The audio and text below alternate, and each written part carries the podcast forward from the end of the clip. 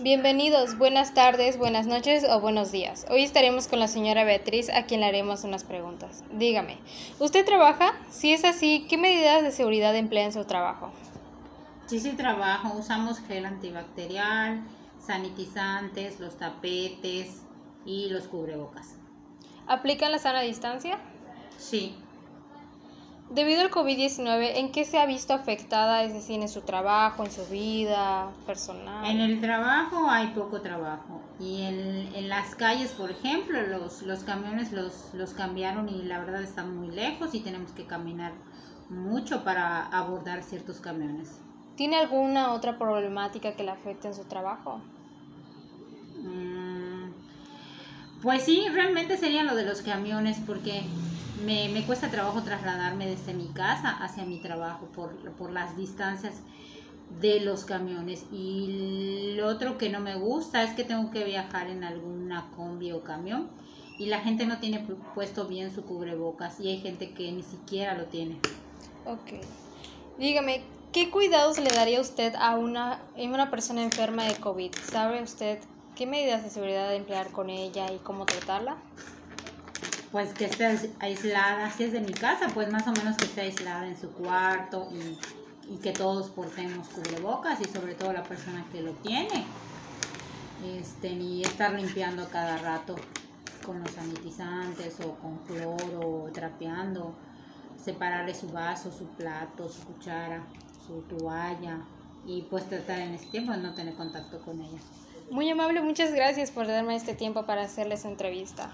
Bienvenidos, estoy aquí con mi vecina Beatriz del fraccionamiento Yucalpete. ¿Qué medidas preventivas recurre a usar para no contagiar a otros?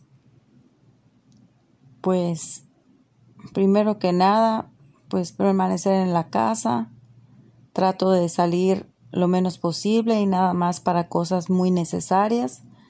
Y cuando salgo, pues uso el cubreboca, eh, me lavo las manos o me pongo gel a cada rato, trato de no tocar ninguna parte de la cara y, y salgo yo sola, no, no llevo a, a ninguno de mis hijos. Si algún familiar se llega a enfermar, ¿qué cuidados tendrías para el enfermo y para ti?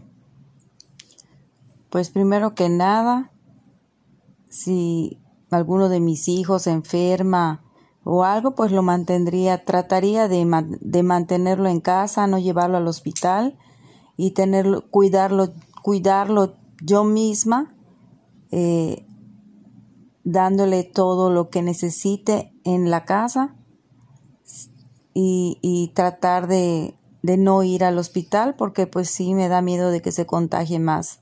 Allá tenerlo separado, sus trastes separados, lavarle su ropa por separado, tener todo lo de él y los de los demás también separado para cuidarnos todos y también tener este el, el cuidado de estarnos checando por si alguno de otros miembros de la familia pues ya se contagió, pues también tener el mismo cuidado.